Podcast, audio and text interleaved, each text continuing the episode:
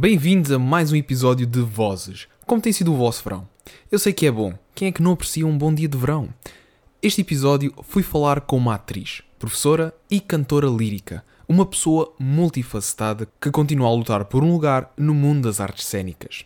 Falámos um pouco sobre o que é ser atriz, aquilo que envolve na prática, o seu método na atuação e também a sua opinião sobre a cultura em Portugal e como a mesma procurou reinventar-se com a pandemia. Depois, procurei também conhecer um pouco sobre o mundo da ópera, algo que eu não domino de todo. E claro, não podia deixar de ser, falámos também sobre o papel da mulher no mundo da encenação e como muitas vezes é usada para vender e ainda os limites que devem ser claramente estabelecidos. A voz deste mês é uma pessoa que admiro imenso, pois já trabalhei com ela num projeto que me marcou de uma maneira inexplicável. Espero que gostem. Ah, mas é aqui em Lisboa ou estás noutra zona? Não, não, eu mudei-me praticamente para a mesma zona. Ah, ok. Então estás aqui também porque é uma zona que tens mais trabalho, não é?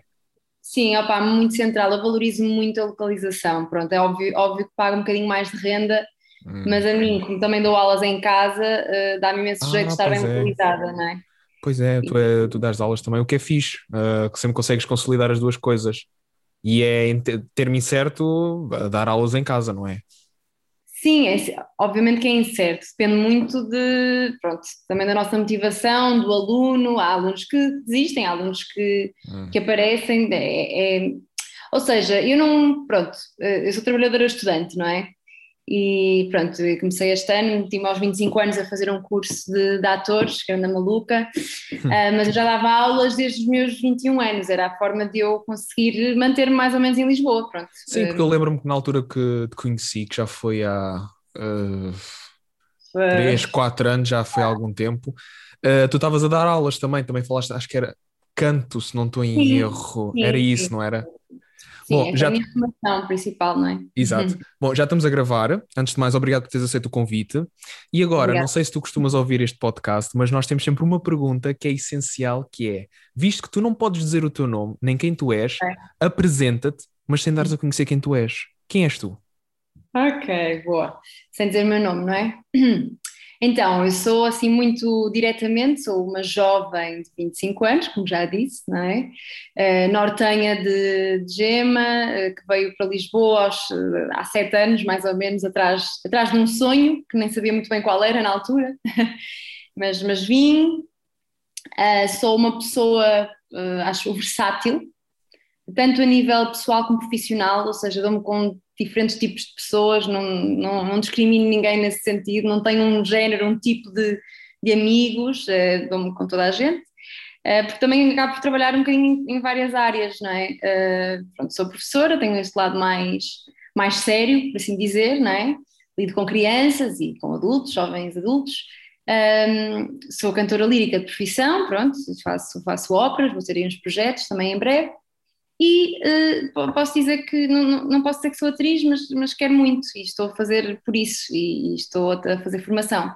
Isto é um bocadinho daquilo que eu posso assim dizer sobre mim, assim de repente. mas pronto, sou uma pessoa simpática, uh, ao princípio sou reservada, o que pode ser confundido com um bocadinho de timidez e antipatia, o que não é, é só o facto de ser reservada e, e de gostar de, de primeiro perceber, ok, estou numa zona confortável, posso falar, ok, e aí acho que não me calo, sou, sou bastante faladora, gosto imenso de comunicar, gosto imenso de pessoas. Confesso que podcasts não é toda a minha praia, não, não costumo ouvir assim muitos. Fiz o meu trabalho de casa e já tinha ouvido, acho penso que foi o primeiro episódio do teu, e agora fui ouvir mais alguns para perceber o género de, de perguntas, pronto, que fazias.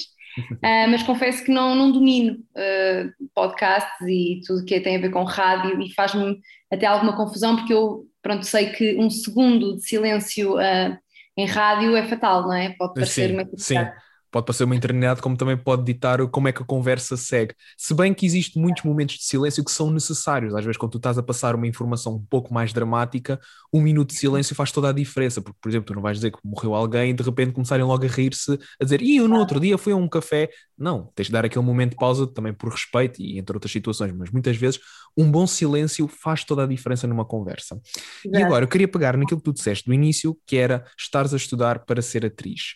E uhum. para mim, a pergunta essencial, e acho que a primeira pergunta que eu te quero fazer é: o que é que é atualmente, na tua ótica, ser uma atriz? Isto porquê? Porque, como sabes, a cultura é um dos meios que sensivelmente está a sofrer mais com esta história toda da pandemia, mas eu precisava mesmo de saber o que é que é ser uma atriz e um ator, o que é que, na tua ótica, é essencial neste papel e neste meio.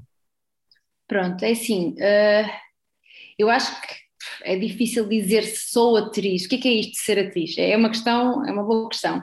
Uh, é preciso realmente estar a trabalhar para ser atriz? Uh, é preciso fazer formação para ser atriz? O que é, que é isto de ser atriz? Será que somos todos atores de nós próprios, da nossa vida? Uh, são, são questões, eu acho que são questões que se levantam e que neste momento ainda não encontrei resposta. O que eu sei, porque é que eu quero ser atriz, é porque hum, é um sítio onde eu me sinto uh, muito bem, onde eu sou extremamente exigente e isso faz-me pensar que estou no sítio certo. Quando eu sou exigente com o meu trabalho, com aquilo que eu quero fazer, com aquilo que eu me proponho, eu sei que um, é o sítio certo ou, ou, é o caminho certo a seguir. Um, mas eu acho que não é para toda a gente. É preciso ter uma disponibilidade física, emocional, muito, muito grande. Às vezes há muitas pessoas que vão iludidas para esta coisa que é, que é ser ator e vão para escolas e vão fazer castings e não sabem para o que é que vão, não sabem a, exigência, a predisposição e a disponibilidade que é preciso ter para ser, para ser ator ou para interpretar um papel, para, para nos transformarmos, que eu acho que ser ator é isso, é uma transformação constante. E pronto, é deixar um bocado a cabeça fora, deixar não julgar, não, não pensar em mais nada e estar no presente e viver o presente.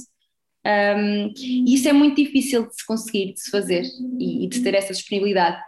Um, mas eu acho que é, pronto, não sei se respondi muito bem.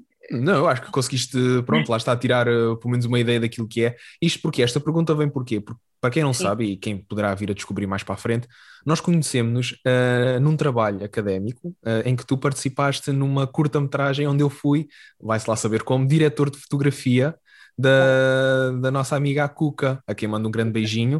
Uh, e foi interessante porque lá está, na altura nós já estávamos a falar, estavas a dizer que eras professora de canto e tudo mais, e eu fiquei a pensar assim para mim: fogo, mas como é que uma professora de canto vai ser atriz? E depois lá está, o resultado final falou por si, foi uma prestação incrível, tanto tua como também do teu companheiro nas filmagens. Uh, acho que fizer, fizeram, foi uma dupla mesmo, daquelas que uma pessoa olha e diz, epá, parece, parece que foi feita à medida mas foi mesmo muito bom e foi uma foi experiência interessante. Foi, foi, foi, foi, mesmo um bom casting. mas também foi uma boa prestação da vossa parte, porque lá está, o ser ator, quando tu, tu até disseste, e foi engraçado, tu falaste que é, não somos todos atores da nossa vida, porque uhum. lá está, neste caso em concreto, estavas a encenar uma situação que aconteceu a sério. Portanto, de uhum. certa maneira, um ator também, um ator e uma atriz, expõem das suas experiências, puxam por si, ou seja, há sempre aquele método que uh, caracteriza cada ator. E eu queria saber, na tua ótica, o que é que é o teu método? Como é que tu puxas uhum. aquelas emoções e tudo mais? Porque eu lembro-me que há uma cena em concreto nessa curta-metragem em que tu uhum. eras pedida para chorar. E eu lembro-me uhum. perfeitamente que nós ficávamos uma a duas horas em silêncio no carro à tua espera. E isso mostra muito também de uma atriz, no teu caso, que tens que puxar por aquela veia em concreto e aquele momento e aquela memória para algo, para uma coisa, nem que seja uma cena só de dois segundos, mas tem que ser feito desta maneira. Exato. Uh, difícil. Então, primeiro eu não sabia que era uma história verídica, uh, só soube a meio das gravações. Isso também ajudou, não é? Ajudou a, a, emocionar-me nessa cena. Confesso que é bastante difícil chorar, mas também é bastante difícil rir. São dois, dois extremos eh, muito difíceis desta profissão. Lá Sim, está. porque há, há aqueles risos que são mesmo falsos, que tu notas, parece que a milhentas que a pessoa está mesmo a forçar.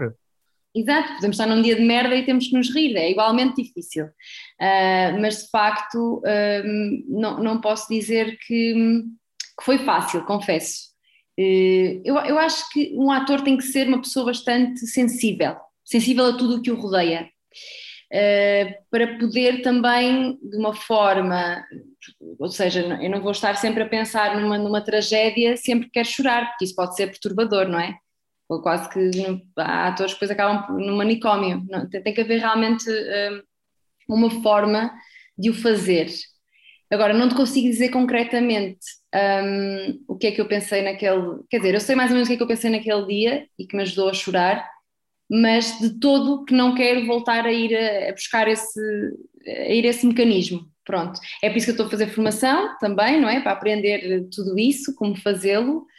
Um, mas eu acho que o chorar, ou seja, não é o choro não define a qualidade do ator. Um ator que chora muito bem não quer dizer que seja um ótimo ator e não define a qualidade da cena e às vezes a emoção até nos pode levar por caminhos muito maus. Se nós nos emocionamos em cena quando não é suposto, por exemplo, pode ser fatal, pode ser fatal para o ator, não é?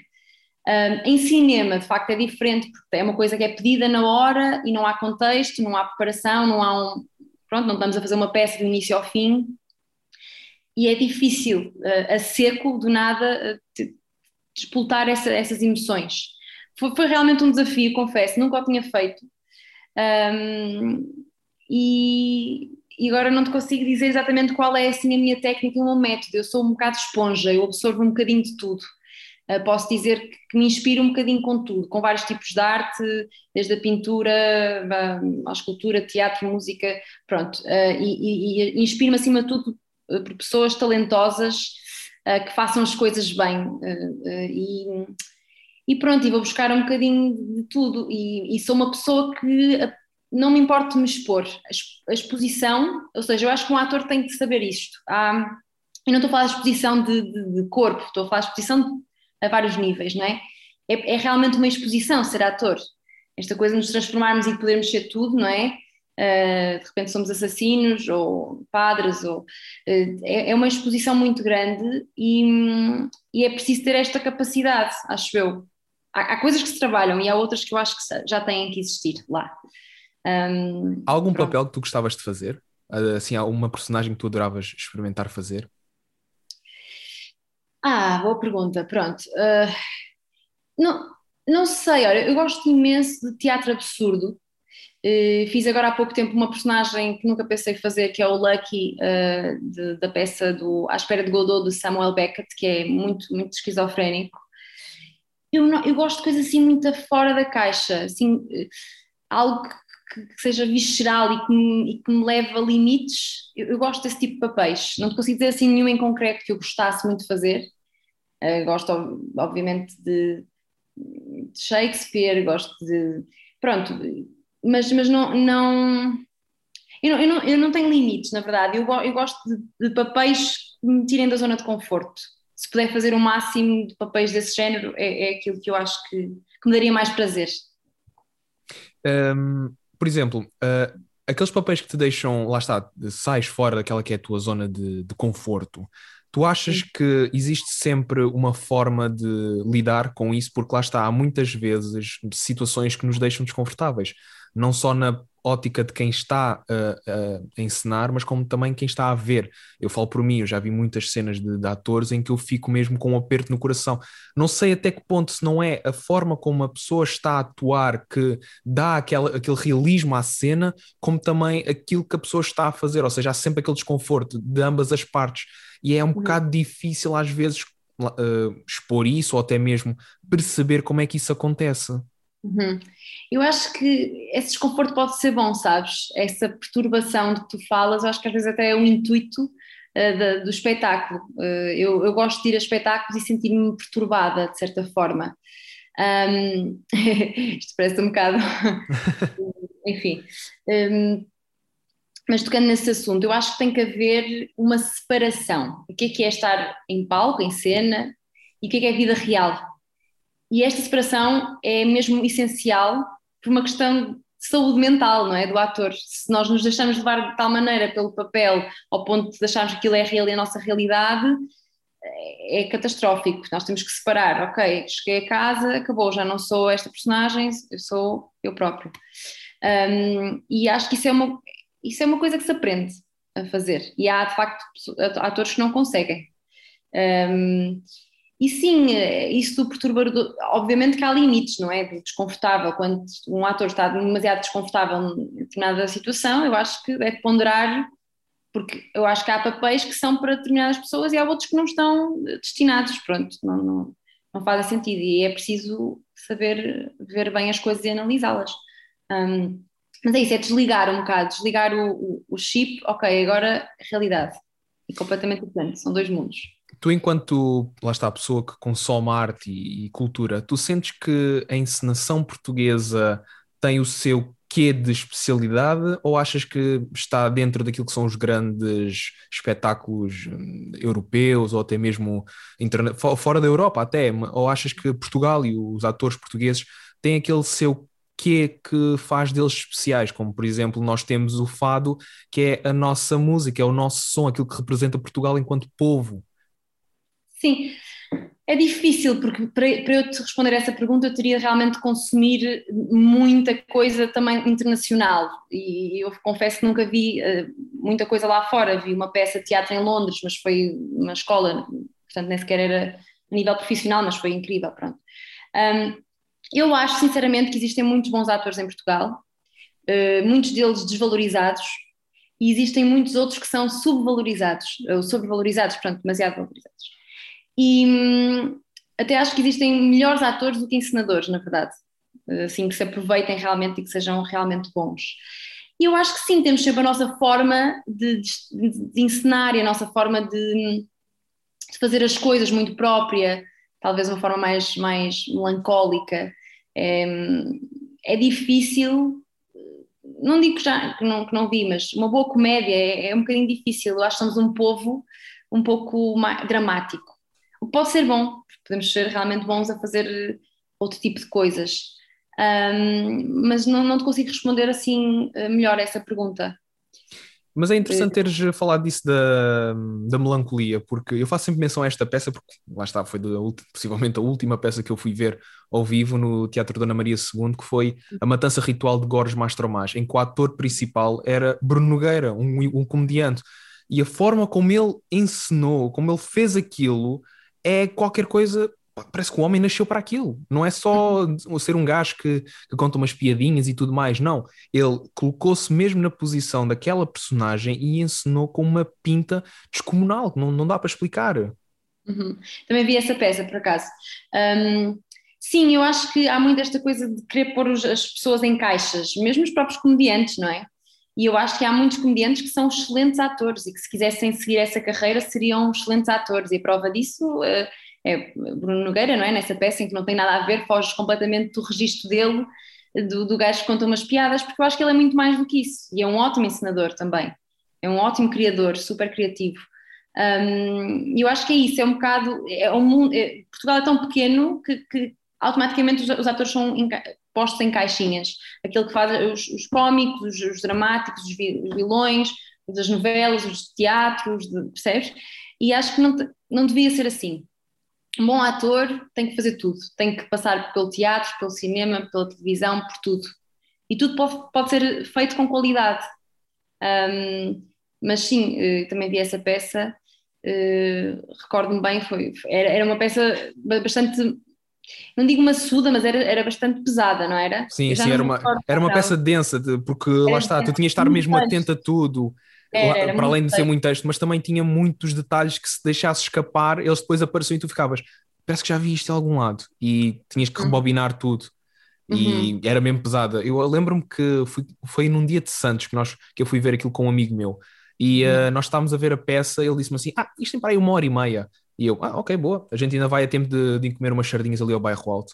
Quando de repente uh, acaba a peça, eu, epá, parece que passou tanto tempo. Olhamos para o relógio, foram três horas que nós ficámos lá enfiados e eu fiquei, meu Deus, como assim? E ficámos tão imersivos na, na peça em si que na, nem demos conta que o tempo passou. E acho que isso também é um grande trabalho de um, de um ator e de uma atriz, é conseguir puxar o público não é tanto o público interagir com, com eles, mas é mesmo eles conseguirem agarrar ao público de forma a que não haja distrações exteriores. Isso é complicado, de certeza que na experiência que tu tens já, já te conseguiste perceber quando há algo que não, parece que não bate bem ali com, com a cena em questão. Certo. Não, eu acho que é a questão da presença, não é? Há atores que têm a presença e há outros que não e é preciso ter uma, uma, certa presença. Eu não sei explicar o que é, que é isto da presença, mas eu sinto quando vejo um ator com, com presença que mal entra em, em cena, tu ficas realmente cativado. E obviamente que o conteúdo da peça, tudo isso influencia a atenção do, do espectador, não é? A forma como está encenada, uh, o conteúdo da peça. Um, mas sim, é, é, é, difícil, é muito difícil. E, hum, e desculpa, eu perdi agora, uh, fui à meada. Não, tá, sim, não, estávamos a falar sobre a questão de ser difícil ah. de agarrar o público. De, de, às vezes tu saberes quando é que o público está ou não dentro da, da, das coisas, porque lá está, tu estás a ensinar e tu vais olhando para o público, vais vendo as reações deles. Exato, eu acho que, mas eu acho que isso é, é imprevisível, porque quando se está a ensinar um espetáculo não, não há o feedback do público, portanto é sempre um risco que se corre e é sempre imprevisível. Eu acho que só se sabe isso quando já se está em cena e já não há nada a fazer, já não vais mudar o espetáculo. Portanto, ou resulta ou não resulta, não é? Eu acho é que no processo é que, pronto, tem que se tentar perceber se vai resultar ou não. Um, mas eu acho que é imprevisível. Não sabemos. Às vezes a reação do público pode ser, sei lá, às vezes faço qualquer coisa, acho que não vai ter graça nenhuma e de repente o público ri-se, por exemplo. Um, é imprevisível e depende muito do público, da disposição do público, da hora do dia, do tipo de espetáculo. Eu acho que há espetáculos que são feitos para serem apresentados mais à noite, há outros talvez possam ser apresentados de tarde. Agora, isto, com esta pandemia, eu acho um bocado ridículo, aqueles espetáculos de manhã super pesados, não, ou seja, não encaixa com a disposição do, do próprio público, não é? É difícil, é muito difícil. Uh, acho que isso pode ser, também ter, estar relacionado. Tu, tu sentes que o público português uh, adapta-se bem à cultura?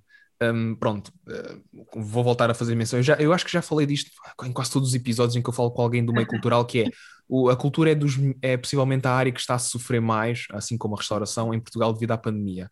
Mas também isto é uma guerra que já não, não existe só, só agora que estamos a viver esta pandemia. Não, isto já existe há muitos anos, especialmente por causa do orçamento de Estado, que nunca ultrapassa, nunca chega inclusive a 1% de, para a cultura.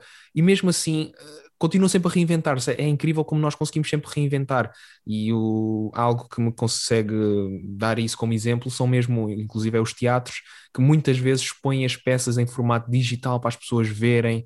Uh, os próprios concertos nos lives de Instagram e tudo mais, ou seja, a cultura sofreu, sofre com, com tudo aquilo que está a acontecer agora na nossa sociedade, mas ao mesmo tempo procura adaptar-se e parece que ainda assim ou o público acha que é desnecessário, ou ao mesmo tempo é, uma, é um bem.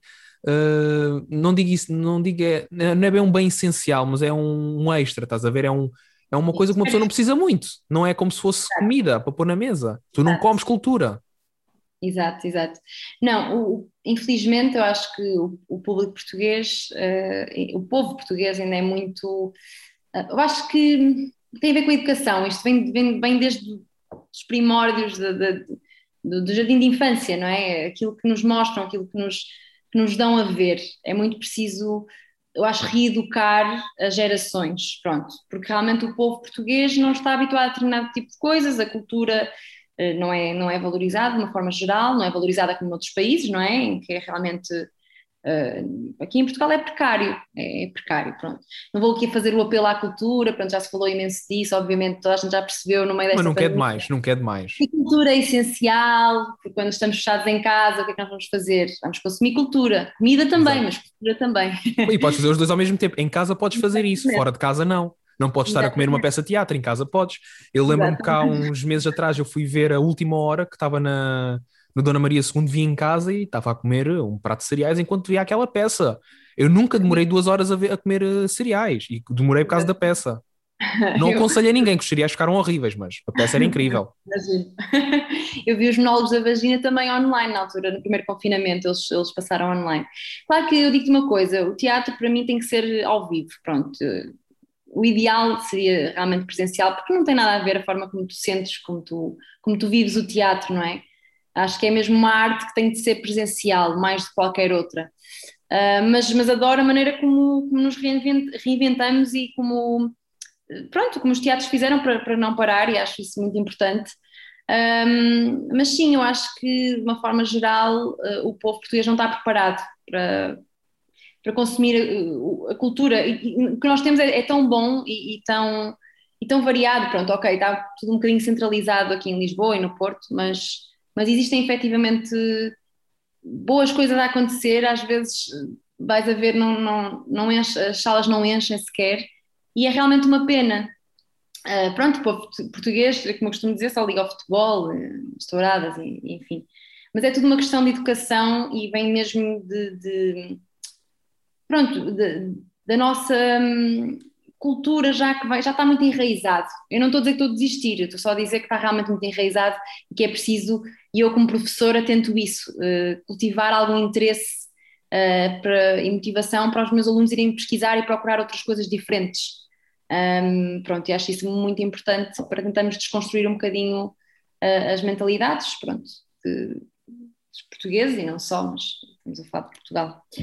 Um, enquanto, pronto, como atriz e aspirante à atriz, a pandemia também foi cruel para ti. Uh, qual é que foi a tua forma de reinventar-te enquanto pessoa que quer ser algo, mas também que trabalha no meio e está em outras áreas diferentes? Como é que foi a pandemia? Como é que está a ser reinventar-te? Isto porquê? Porque lá está, em, como tu falaste logo no início, há sempre aqueles atores que são sobrevalorizados e aqueles uhum. que são, não são assim tão bem valorizados. Então, enquanto uma atriz que, lá está, não é a cabeça de cartaz da, da 15 eh, temporada da Última Mulher, como é que te reinventas? Qual é que é a tua forma de encontrar aquele ponto de encontro, aquele equilíbrio certo para continuares a fazer as coisas como tens feito até agora?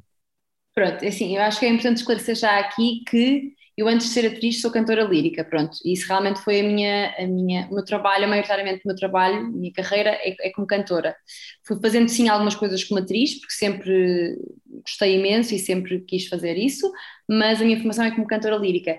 E realmente o que aconteceu nesta pandemia, para mim, foi precisamente perceber que não é tarde nem é cedo, vou apostar a sério neste meu sonho de querer ser atriz, pronto, e foi realmente, uh, para mim...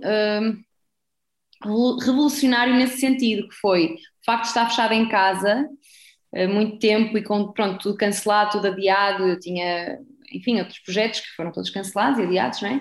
Como muita gente, infelizmente, e hum, isso fez-me pensar, é, é a melhor altura para eu investir em mim, na minha formação, ok? E essa é um bocado a mensagem que eu também quero passar, é que nunca é tarde. Eu também já achava que era tarde, só com 25 anos, já me sentia uma velha, mas eu acho que nunca é tarde para realmente fazermos as nossas as nossas coisas, aquilo que realmente queremos. E, e pronto, eu acho que foi isso. A pandemia levou-me a tomar esse, essa decisão, que era algo que já queria há muito tempo e que nunca, nunca tinha tomado. E ao tomar essa decisão, foi todo um, um mundo não é, que eu descobri. Uh, agora sou trabalhadora estudante, nunca tinha sido na vida, uh, estudo de manhã, trabalho à tarde. E, e, agora, pronto, os projetos já estão a voltar a surgir. Uh, continuei a fazer castings. Ah, pronto, os castings todos por self-tape, que é uma porcaria, não gosto nada. Mas pronto, é uma nova aprendizagem, perceber como é que fazes uma self-tape. Eu acho que foi isso, foi não parar. Eu acho que não parei e, e reinventei-me dessa forma. Foi, foi não parar e, e, ir atrás deste sonho. Acho que foi um, uma descoberta até. Porque. Diz, diz isto. Não, ia perguntar, isto aqui é como andar de bicicleta, tu aprendes uma vez e vais sempre continuando a fazer até chegares ao ponto em que és boa. E eu queria agora entrar no campo da, do, do, facto de seres cantora lírica. Uh, hum, lá está, tens okay. que ter cordas vocais treinadas, tens que estar sempre naquele ponto. Mesmo quando não estavas a fazer algo, uh, estavas sempre ali, nem que, nem que fosse a treinar. O que é que é uhum. isso de ser cantora lírica? Porque lá está, há muitas pessoas que se calhar vão assumir que está só ligada à ópera, mas eu acredito que haja uhum. outras vertentes. Mas uhum. é melhor tu explicares, porque lá está, eu sou um nabo nisso. Sim, não, isto, o que é isto da cantora lírica? É difícil explicar, mas é assim, cantora lírica é um, é um lírico, está relacionado à ópera, mas há outros géneros que nós podemos eh, cantar, melodie, francesa, lead, uh, há imensa música contemporânea, também faço imenso, um, mas de facto foi, foi desmotivador, uh, confesso, uh, continuar a praticar e a, e, a, e a estudar todos os dias canto, porque não havia nada em vista, né? Era uma coisa um bocado, não se sabia, não tinha, eu sempre me habituei a estudar com o objetivo, uh, com olhos em alguma coisa, algum espetáculo, algum concerto, alguma audição, uh, e realmente foi uma paragem, eu confesso que fiquei um bocadinho desmotivada uh, com o canto, e, mas é realmente, eu acho que ser cantora é, é, é, um, é ser um atleta, não é? Temos que estar bem fisicamente, atenção àquilo que comemos, atenção àquilo que como fazemos as coisas, pronto, manter isso tudo. Eu acho que tentei manter isso tudo ao máximo, mas confesso que foi bastante difícil. Desmotivei muito uh, este ano. Agora estou a voltar a recuperar, porque já voltaram a surgir projetos, já vêm óperas a caminho, um, e então, pronto, estou a voltar a pôr-me assim mais em forma. Mas este ano foi um ano muito mais focado no teatro, posso dizer, do que no canto, realmente. Uh, muito mais focado na minha formação do que no canto. Embora eu continue a cantar, porque sou professora de canto e, enfim, tenho que manter-me manter em forma. É como andar de bicicleta, mas requer manutenção, sim, sem dúvida. A ópera em Portugal é, não é algo muito comum. Uh, falo por mim, eu nunca vi assim muita disponibilidade de peças de ópera nem nada. Além disso, se fores a perguntar uh, 90% dos portugueses há um nome importante da ópera, vai ser logo Pavarotti, ou então uhum. o. Ai, foi, agora está a mandar uma branca do caraças. o que é cego. Não, o, o, o que é cego. É o, é o. Ai, meu Deus, não é o Carreiras? Não, não, não. Não, não é uh... cego, não, já sei, é o Bocelli, desculpa. Bocelli. Sim, o André Bocelli. Uh, automaticamente são esses dois nomes que sabem. Ah, está, são os mais conhecidos, mas também ainda há uns anos atrás, foi aqui, há dois anos atrás, morreu uma cantora de ópera muito conhecida de, de Barcelona, ah, uhum. uh, que, que, inclusive fez um dueto, uh, Montserrat, que fez uhum. um dueto com o Freddie Mercury e ele próprio, que é, pronto, lá está, cantor pop, dos Queen e tudo é. mais, ele próprio tinha ambições em ser tenor e atuou enquanto tenor ao lado dela na famosa uhum. música Barcelona, que foi o hino dos Jogos Olímpicos de 92, em Barcelona, inclusive. Uhum. Sim, pronto. Então estávamos a falar da cultura, não é? Agora falando da ópera em específico é muito mais difícil, não é? Chegar a um público. Eu acho que já tem havido tentativas cada vez mais, mais dinâmicas e de chegar a um maior número de pessoas, mas como tu sabes, infelizmente em Portugal só existe um teatro de ópera não quer dizer que só se faça ópera no, no, São Carlos, mas de facto é o único teatro de ópera que existe. Logo aí reduz logo imenso as possibilidades da maioria das pessoas poderem, poderem ver, não é? Um, e, e, pronto, e de facto a, a ópera é realmente um género muito específico. É preciso ter uma certa disponibilidade para conseguir ouvir ópera, ouvir e, e ver ópera. E é, lá está, é na educação, eu acho, mostrar desde, desde pequenino este género musical. É uma questão de, de hábito, eu acho. E o povo português, então, a ópera não valoriza, não valoriza de todo, não é? Poucas pessoas realmente eh, já viram alguma ópera na sua vida, ou se viram, enfim, adormeceram a meio, mas a ópera pode ser muito interessante. Eu acho, eu acho não, tenho certeza, a, a ópera é uma obra de arte total, não é? Acontece tudo numa ópera, tu, numa ópera fazes tudo cantas, danças, representas e tudo, e mais alguma coisa.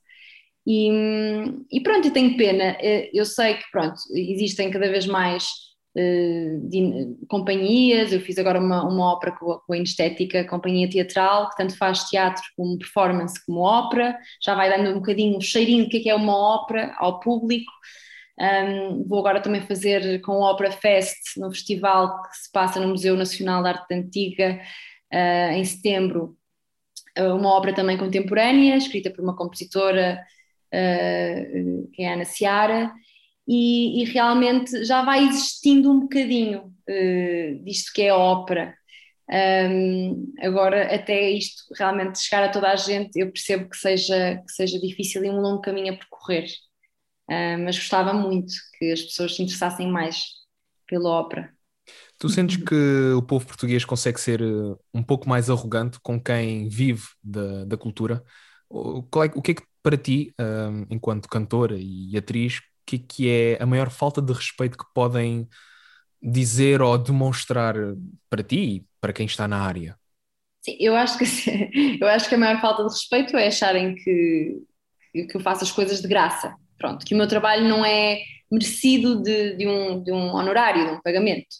Isso acho que é a maior falta de respeito que podem ter por um artista, porque são anos e anos a investir-se uh, uh, em formação, é um investimento mesmo financeiro, não é? Enorme em masterclasses, em material, em partituras, em tudo isso. portanto, esta questão de às vezes dar visibilidade como forma de pagamento, acho que é uma grande ofensa para a maioria dos artistas, não é? Pagar com likes, isso é Pagar uma coisa com, que ainda... com likes, exatamente. Percebo que agora no, no, mundo atual isso possa a certa altura valer dinheiro, não é? O número de likes, mas não é dessa forma que os artistas eh, em Portugal e no estrangeiro gostam de ser pagos, não é? Acho que isso é a maior falta de respeito. Mas não sinto que as pessoas são arrogantes, sinto que às vezes há, é, eu, eu, não levo a mal no sentido de. Eu acho que é, é ignorância. e as pessoas não têm culpa, são ignorantes, pronto. Mas depois também há aquelas pessoas que valorizam imenso. Eu, quando digo que sou cantora e que sou atriz e que sou isto e aquilo, valorizam imenso e, e acham muito especial e admiram o facto de ter tomado esta este caminho na minha vida e de seguir isso e viver isso em Portugal. E essa questão também é uma questão que às vezes, pronto, que é quando me perguntam como é que eu, vi, como é que eu vivo disto em Portugal. Um, e, e, se é possível sequer viver. Isso também mostra uma certa ignorância, não é? É claro que não é fácil, mas é possível e existe. E existem pessoas realmente a viver disto em Portugal. Uh, não só disto, pronto, obviamente que a maioria das pessoas não consegue fazer só uma carreira, tem de sempre complementar com, com o ensino, não é? O ensino está associado, uh, mas realmente é, é, possível e existe. É, é difícil, mas, mas é possível, pronto. Por isso é que também surgiu esta vontade de, da tua parte de ser professora, porque lá está, são duas carreiras distintas, mas ao mesmo tempo consegues consolidar aquilo que tu fazes a nível profissional com aquilo que tu és enquanto professora. E agora, Exatamente. pegando um pouco nisso, como é que é esta sensação de. Lá está, estavas a falar que a questão dos portugueses uh, não aderirem tanto à cultura, ou até mesmo parece que colocarem em segundo plano, provém um pouco da falta de educação nessa área tu, enquanto professora, estás a incentivar as futuras gerações a efetivamente a darem mais importância a isso. Como é que é moldar estas cabeças jovens a pensar que não, a cultura é importante, a cultura tem que ser mais valorizada do que aquilo que é atualmente? Claro. Olha, eu acho que é muito fácil, pelo menos comigo tem sido fácil. Obviamente que as pessoas, que os meus alunos, eh, a maioria deles, se não todos, estão realmente motivados e estão ali porque querem, confesso, não são aqueles miúdos obrigados pelos pais. Uh, e já existe, se eles estão ali, já existe também uma sensibilidade dos próprios pais em quererem que o, que o filho, ou verem que o filho tem algum, algum talento, pronto, alguma vontade. Uh, e por acaso tenho sorte nesse aspecto, que os meus alunos são todos bastante motivados e é fácil mostrar-lhes uh, mostrar este, este lado, pronto. Um, nesse aspecto, pronto, não, não é difícil. Mas, mas tenho sorte, porque eu confesso que existe provavelmente um certo tipo de imagino, de escolas, não é? E, e, de, e de alunos, uma, uma, realidade um bocadinho diferente, não é? Que sejam eh, realmente muito complicado uh, inserir um, este tipo de, de, de, pronto, de mentalidade e, e será, e, imagino que seja um desafio, porque eu sei que tenho colegas meus que dão AECs, pronto, de música, não é? Em escolas, sabe-se lá onde, e de facto é muito mais complicado, muito mais complicado. Um, pronto, porque agora os miúdos ouvem o que, tá passa na rádio, o que passa na rádio é uma porcaria, de forma geral, vá, de forma geral. Não estou a dizer que é tudo, também ouço rádio, atenção. Estás a falar isso uma pessoa que adora rádio, então acho que sim, faz todo o sentido. Um, Não, mas é. Sim, sim, eu também sou muito seletivo com as rádios que eu ouço. Eu, por acaso, eu tenho assim uma pastazinha no meu, no meu computador com aquelas que eu ouço, que são tipo muito específicas. Tenho rádios para música e tenho rádios para notícias. E não, não vou sair desse espectro. Ouço numa, numa de querer aprender o que é o que, é que se está a fazer, mas ao mesmo tempo, se for para entretenimento e para eu próprio descansar, já sei onde é que eu vou recorrer. Eu sou, por acaso, sou fiel à marca. Um, mas essa coisa de, do próprio ensino, seja de música, seja de, de atuação, ele também provém um pouco. Lá está, eu se calhar tenho a ideia errada porque também consumi muitos filmes que falam sobre, sobre o ensino da, da arte e da cultura. Tens o caso do Whiplash, em que ele é, está a ter aulas de bateria, de música. Tens também o, o Suspirium, que fala sobre a dança existe muito aquela cultura, lá está, pode ser errado ou não, do ponto de vista da realidade, em que existe, parece que uma pressão, uma pessoa fecha-se numa caixa quando está a ter aulas ou está a ensinar, tem, parece que existe uma arrogância, ou seja, tu tens que aprender, tu tens que ser bom, parece que puxam as pessoas só porque, lá está, se, se eu te rebaixar ao máximo vais erguer-te como uma fênix. Eu sinto que uhum. também não é bem assim. Pode ser, mas ao mesmo tempo parece que também não é assim. Tu, enquanto professora, consegues dar a tua perspectiva. Claro que agora não quero que tu digas que agrides os teus alunos, que é para eles chegarem lá. Atenção, ah, podem haver pais a ouvir. Não, eu sinto que isso já é muito antiquado, sinceramente. Eu acho que as coisas modernizaram-se um bocadinho e já existem professores também mais modernos. Eu acho que, acima de tudo, o essencial é o professor estar motivado e não estar ali só a ensinar para ensinar ou só dizer, olha, isto isto é assim e acabou. Não, é preciso ter uma, uma sensibilidade, obviamente, um, eu acho que um certo dom, uma, uma aptidão, vá, para, para ser professor, não é? Especialmente professor de artes, que é uma coisa tão subjetiva, não é? Uh, mas eu acho que não, obviamente depende do contexto onde tu te inseres, não é? Eu fiz o conservatório, portanto, o conservatório já tem um certo nível de exigência, que já prepara para seres realmente profissional e estás, e estás num, num mundo real, pronto. Existe alguma exigência, alguma pressão, pronto. E nesse aspecto, pronto, eu desde pequena que sinto essa pressão, acabo por lidar bem e trabalhar bem sob pressão. Mas não acredito, não, não é nada desse, disso que se vê nos filmes, de, de uh, mesmo a nível de competição, eu acho que no meio escolar não existe, não existe esse tipo de competição por aí além. Existe talvez cá fora, isso sim. Uh, e, obviamente não, não, quer dizer, hoje em dia no ensino não é pedagógico, não se, não se bate nos alunos, não, não se faz nada disso, quer dizer, obviamente que é um meio onde tens, tens de trabalhar para ser o melhor, porque como é, é um meio muito um, restrito, entre aspas, onde pouco, com poucas oportunidades, tu tens que trabalhar para ser o melhor. E nesse aspecto os professores uh, puxam esse lado, o lado da exigência no, no, teu trabalho, quando percebem que o aluno também quer aquilo, porque se o aluno está ali só a querer aprender umas músicas e pronto, também não, não acho eu, tem que saber perceber o que é que está do outro lado também, não é?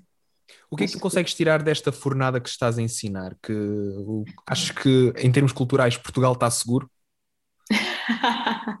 eu acho que sim, é maravilhoso. Eu tenho alunos pequeninos super motivados, super talentosos, um, e mesmo grandes, eu tenho alunos mais velhos que já estão, sei lá, já são pais e, resolvem investir nisso. Eu acho que também esta, esta fase da pandemia, esqueci de dizer há pouco, acho que fez também perceber a muitas pessoas naquilo que realmente gostariam de investir o seu tempo. O seu tempo. Uh, e houve maior procura também de, de, de investir em aulas de música, de artes, um, porque as pessoas precisam também de desanuviar as cabeças e está tudo um bocadinho maluco e mas acho que sim, acho que o futuro está asseguradíssimo, não tem problema. Qual é que é o teu maior desafio enquanto professora? Hum, olha, neste momento, uh, como eu estou a estudar uh, e a trabalhar, é realmente estar sempre a 100%, ou seja, porque como, como o canto, e eu também dou aulas de piano, mas o canto em específico exige realmente uma uma predisposição, estás realmente a 100%, a ouvir o aluno a 100%, e às vezes é difícil ter essa concentração diária depois de vir, quer dizer, vem da, da ACT, pronto, aqui fazer publicidade à escola, vem da ACT e já estou exausta, para mim o dia já acabou e ainda vou, vou recomeçar a segunda parte do meu dia. E pronto, eu tenho que estar lá para os meus alunos, porque eles também precisam, e às vezes é difícil gerir essa uh, disponibilidade e concentração para estar realmente ali no, no presente uh, a ouvir os alunos. Pronto, é o meu maior desafio neste momento. Mas é interessante porque lá está, uh, eu, falo, eu, falo, por isto da, daquilo que eu consigo ver e já, já tive conversas com pessoas que também são, são professores e professoras. Muitas vezes, quando nós estamos perante alunos motivados, parece que eles próprios estão a puxar por nós, ou seja, eles querem mesmo que os professores deem aquele passo Eu sei que está cansado, mas pá, eu gostava mesmo. E eu acho que isso acaba por ser das melhores motivações. Ok, estás cansado, tiveste um dia complicado, mas ao mesmo tempo, tu se fores depois mais além com o aluno, ele próprio também vai querer continuar e evoluir. Isso é, acho que é interessante. Exatamente. Claro que não depende só da motivação do aluno. Eu sinto que há, há dias que eu estou em dias não e parece que tudo corre corre mal. E depois há dias em que realmente estou com vontade e o próprio aluno também. E há uma sintonia e, e as aulas fluem muito mais rápido e, e, o aluno evolui muito mais rápido. Uh, eu acho que tem que haver dos dois lados essa, essa motivação. Mas sim, há aulas difíceis, há alunos mais difíceis que requerem um certo tipo de, de energia da minha parte que há dias que não me apetece. é mesmo assim. Estás com vontade de ter aulas presenciais outra vez? Achas que seria um bom, uma boa situação? Ou eh, já deste aulas presenciais ou sempre foi a via online? Não, eu sempre dei aulas presenciais, só, tive, só dei aulas online mesmo na, na altura dos confinamentos. Eu agora voltei às presenciais, uh, com todos os cuidados. Em casa arranjei uma maneira de, de proteger o aluno, de separar o aluno do professor, com uma, uma camada de uma espécie de uma cortina transparente, vá. Adaptei-me aos tempos, não é? Mas, uhum. mas voltei rapidamente ao presencial, assim, assim que, consegui, com viseiras, máscaras, o que for. Obviamente que cantar não é fácil com máscaras, os alunos não usam máscara para cantar, mas, mas tenho esses cuidados e, e, já voltei a dar aulas presenciais, sim. Não, não, não sou fã das aulas online, confesso, especialmente música. Há um delay enorme, falha o som, não se percebe nada. É, para mim é catastrófico. aulas de... E sentes que hum, daquilo que tu já ensinaste, daquilo que, das pessoas que tu tens o prazer de, de dar aulas a, tu sentes alguma forma de cópia? Ou seja, tu achas que às vezes vês nos alunos aquilo que tu eras há uns anos atrás, de estar ali a ter as primeiras aulas, o ensino, tudo, estar a conhecer coisas novas? Consegues ver essa representação de ti própria nos alunos? Sim, quando começo, quando apanho alunos do início, sim, uh, e, e, é giro, tanto vejo alunos parecidos comigo, como eu era, pronto, eu era uma aluna que tinha as minhas dificuldades e uh, como vejo alunos completamente diferentes e admiro os meus alunos por isso. Há alunos que, que são maravilhosos e estão sempre super motivados, eu lembro na altura que não, nem sempre era uma aluna motivada e era uma aluna às vezes difícil, por isso sim, consigo, consigo rever-me, obviamente, e às vezes nem acredito que sou eu que estou a dar as aulas. Confesso. Uh, para além de dar aulas, há alguma coisa que gostavas de experimentar ainda? Uh, assim, nesta fase jovem da tua, da, da tua carreira profissional? É assim, confesso que dar aulas não é assim o meu sonho, é mesmo uma questão uh, financeira. Gosto daquilo que faço, obviamente, gosto dos meus alunos, mas é uma questão de financeira. Pronto, tenho que me manter aqui em Lisboa, não é? Eu gostava mesmo era que de conseguir estar em palco e eventualmente, pronto, trabalhar mesmo como atriz, a continuar a, a, cantar, eh, eventualmente um dia, isto já aqui em primeira mão, talvez encenar um espetáculo. Eu gostava, eu gosto de criar, eu gosto, eu tenho ideias, eu sinto que às vezes preciso de, de, não sei, acho que um ator também tem que ser criador, não é? Portanto, um ator e um cantor tem que, tem que criar qualquer coisa, não é? Tem que ter a capacidade de, de criar e a vontade de explorar. Eh, e eu tenho muito isso eu gostava, talvez um dia, quem sabe, ter a oportunidade de, de ensinar um espetáculo. Bom, fica aqui já também o, o rap. Portanto, se houver alguém que tenha alguma coisa que gostasse de ter uma pessoa para ensinar, tá? a minha convidada é perfeita para isso, falo por experiência. Um, mas é interessante uh, falares disso porque, pronto, uh, existe cada vez mais, mais projetos criados por pessoas como nós, da nossa idade, e uhum.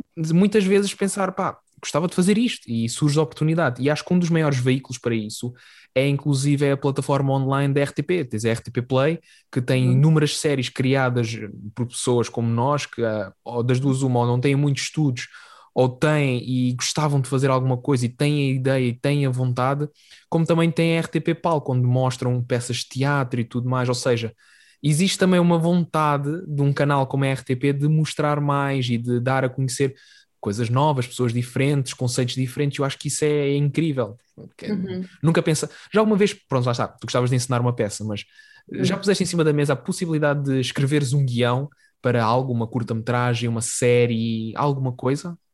Hum, não sei se seria esse o meu papel, escrever propriamente. Não é que eu não gosto de escrever, um, mas acho que gosto mais da parte prática da coisa parte de ter as ideias, de criar algo, de trabalhar diretamente com, com as pessoas, com os atores, com, uh, sabes, mesmo, mesmo a nível de produção, aquilo que tu fizeste na curta, eu acho que gostaria imenso, pronto, nunca tive essa experiência, estou sempre do lado de cá, mas, mas acho que também gostaria imenso não, não escrever. Posso agora dizer que vou também uh, gravar um trailer de um, de um filme que é de um jovem, que é o Guilherme Amaral, que está a fazer o primeiro filme, também está uh, pronto, a pedir eh, apoios e estamos a tentar, e já, já temos alguns. Uh, pronto, vai ser gravado, o filme chama-se De Putos a Homens, uh, mas só vai ser gravado para o ano, pronto, uma questão de conseguirmos apoios, mas a ideia é super inovadora e é mesmo malta que quis arregaçar as mangas e, e pôr-se a fazer, malta jovem como nós também. Pronto, eu sou sempre apoio imenso estes projetos e acho que a, a nossa geração é uma geração muito empreendedora porque aprendemos eh, a ser, temos de ser, não é? Não temos o trabalho à porta quando acabamos o curso, eh, portanto temos mesmo de fazer por isso. E temos felizmente, ou infelizmente, não sei, mas acho que é felizmente a plataforma online, a visibilidade do, do, do online, e acho mais valia e acho que se deve aproveitar isso uh, para, para lançar as suas ideias e os seus projetos, sim, sem dúvida. Há alguma coisa que tu não eras capaz de fazer? Tu disseste um, no início que um hum. ator tem que ser capaz de fazer tudo, mas de uhum. certeza absoluta que tens uma coisa que tu ficavas tipo: olha, dou-te este dinheiro e tu fazes isto. Epá, não há dinheiro que valha a pena. Tem pois. que haver alguma coisa. Sim.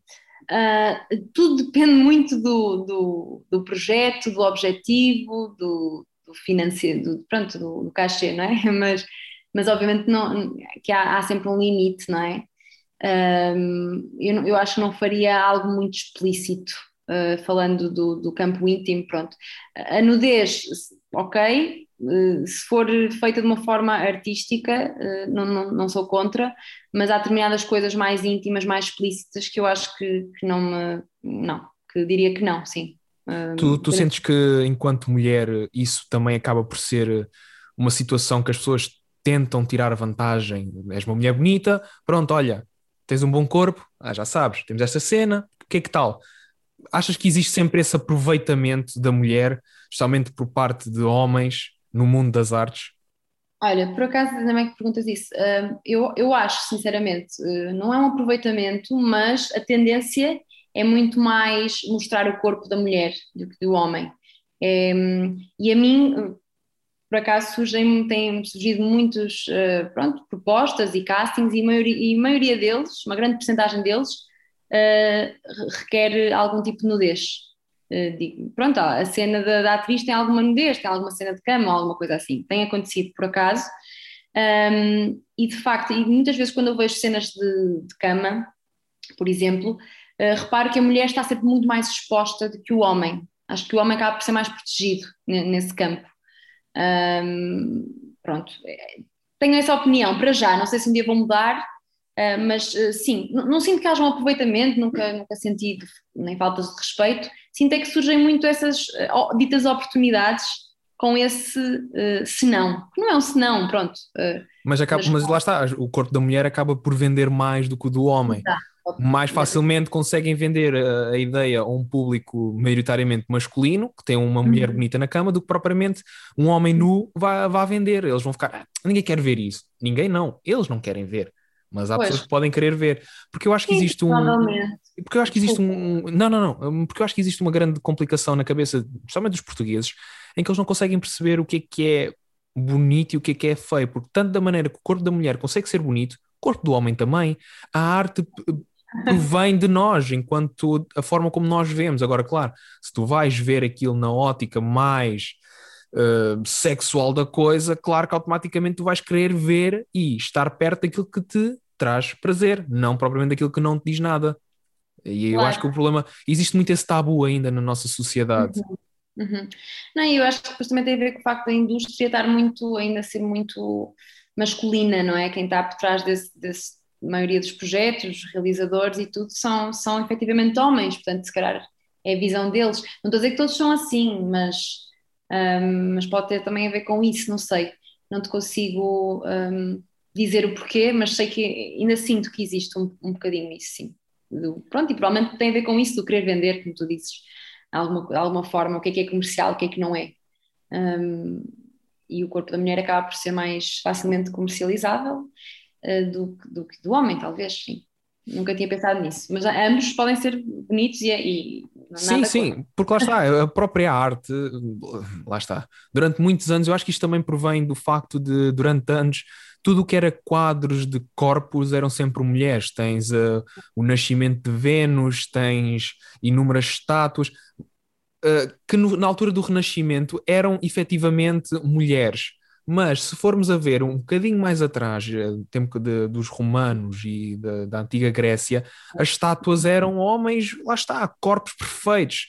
Tudo bem que uhum. os gregos eles utilizavam partes de corpos diferentes para fazer o corpo perfeito, mas os romanos não. Os romanos, efetivamente, o corpo da pessoa era assim, era assim que ele aparecia mas não havia cá aquela coisa de ah, é um homem, ninguém quer ver. Não, é, é um uhum. homem, mas também é uma mulher, são ambos corpos, é arte, nós conseguimos ver a arte na nudez. E lá está, muitas vezes dizeres, ah, isto tem uma cena nua, as pessoas, ai, ai, credo, ai.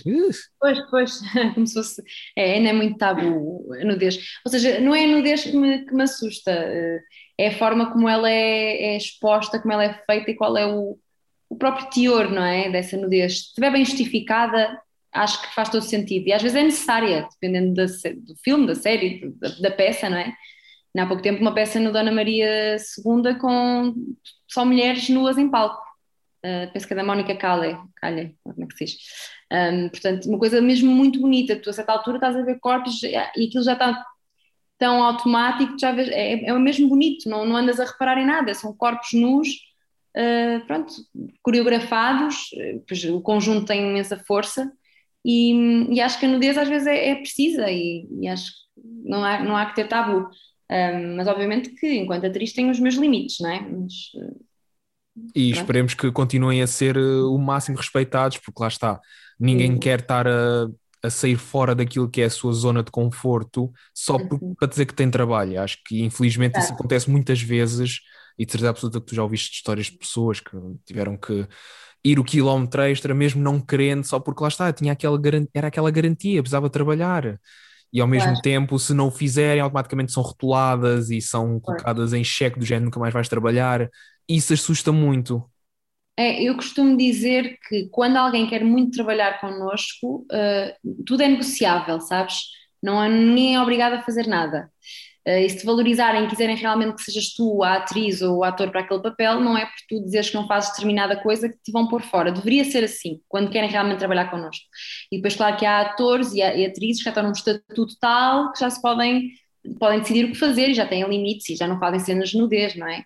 Um, mas no- obviamente no início de carreira às vezes surgem essas, esses papéis e essas oportunidades e, e obviamente que há pessoas, como por exemplo a Mónica Bellucci, que começou dessa forma e acabou por conseguir se, ingrar e não ficou nada rotulada, acho eu, uh, por, por coisas que ela fez, mas uh, depende muito, tem- é preciso ter muita, muito tato e muito cuidado quando se... Tu, tu- tu- tu tens um bom exemplo que foi, não sei se tu viste a série do Bruno Nogueira e do Marco Martins, a Sara, com a Beatriz Batarda, em que Sim, ela logo no começo diz logo, só me querem para eu mostrar as mamas, não, não é por mais nada, e tudo isto de volta da questão dela não conseguir chorar. É- é- uma pessoa fica ali a pensar assim, ela que só, só não consegue chorar. E depois lembra-se, as pessoas só me pedem para eu mostrar as mamas e não sei o quê. É, é incrível, a série é incrível, mas ao mesmo tempo tu fi- eu fiquei a Sim. pensar do género, ah, se isto é assim, É. e, e isto, atenção, isto se calhar eles estão só a roçar uma superfície da realidade. Pode Uhum. ser muito mais fundo, pode ter uma ferida muito maior. E lá está, nós com o movimento Me Too nos Estados Unidos conseguimos ver isso e ao mesmo tempo estamos a conseguir ver isso cada vez mais, infelizmente, em Portugal, porque está a começar a surgir também relatos de pessoas que passaram por essa situação aqui em Portugal. Eu acho que isso é cada vez mais importante, as mulheres em concreto falarem, exporem estas situações, porque lá está, nós não podemos eh, ser eh, ajudantes ou até mesmo a, a, a pormos paninhos secos por cima destas Compactuar, pessoas, é? exato, a compactuar com estas situações. Eu acho que é cada vez mais importante falarem e exporem estas situações, por muito que isso depois implique um, um deixarem de trabalhar em certas situações, eu acho que é cada vez mais importante, porque lá está, quando as coisas são bem feitas e são feitas por necessidade, ou seja, quando as coisas são expostas porque devem ser expostas, existe sempre a recompensa que necessária e isso é cada vez mais importante, mas claro, existe sempre aquele medo. Não, me- mesmo que já tenha passado muito tempo, eu acho que é importante sempre de denunciar, até porque isso é uma forma de dar voz a outras pessoas que possam estar na mesma situação, não é? Eh, eu agora o caso da Catarina Furtado e tudo, que foi extremamente julgada, e eu acho que isto não é uma moda, isto não é de repente uma, não é? Isto é real, isto acontece. Simplesmente agora há a possibilidade, também atra- através das redes sociais e pronto, tudo acontece muito mais rápido, das pessoas se unirem, estou a falar mulheres e homens, sediados no, no trabalho, qualquer que seja o trabalho. Obviamente que o, traba- eh, o mundo artístico, eh, de certa forma, existe muito mais essa tendência pelo tipo de trabalho, pelo tipo de contacto que existe, não é?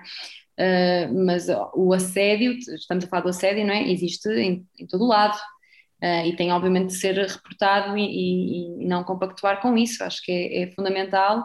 Obviamente que é sempre muito mais difícil numa uma fase da nossa vida, não é? Em que estamos a começar, em que queremos agradar a toda a gente, de denunciar, mas eu acho que é realmente importante perceber que não, não são essas pessoas que também nós, com quem nós queremos trabalhar, não é? Uh, e fazer-nos valer enquanto mulheres, enquanto homens, o que for. Uh, mas é, é, realmente importante, ainda bem que, que está a acontecer, completamente apoiante. E pronto, acho que é, foi a melhor maneira de nós conseguirmos terminar este episódio, foi falando sobre o tema atual, mas também um tema que é importante falar e dar voz a isto. Muito obrigado por teres aceito o convite, foi um prazer estar a conversa contigo e espero mesmo que consigas alcançar aquilo que pretendes e claro, espero um dia quando as salas de teatro abrirem, poder estar lá na fila da frente com, com um cartaz a dizer Exato. não sei quantas, faz-me um filho. Acho que no teatro não se faz, isso no, no teatro não se faz, não? Pronto.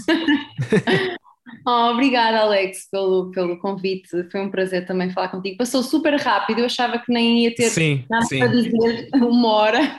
Mas ficou aqui uma horinha que passámos a falar. Espetáculo, maravilha, vamos fazer isto mais vezes. Sim, muito obrigado. Adeus, obrigada. Obrigado por terem ficado desse lado neste episódio.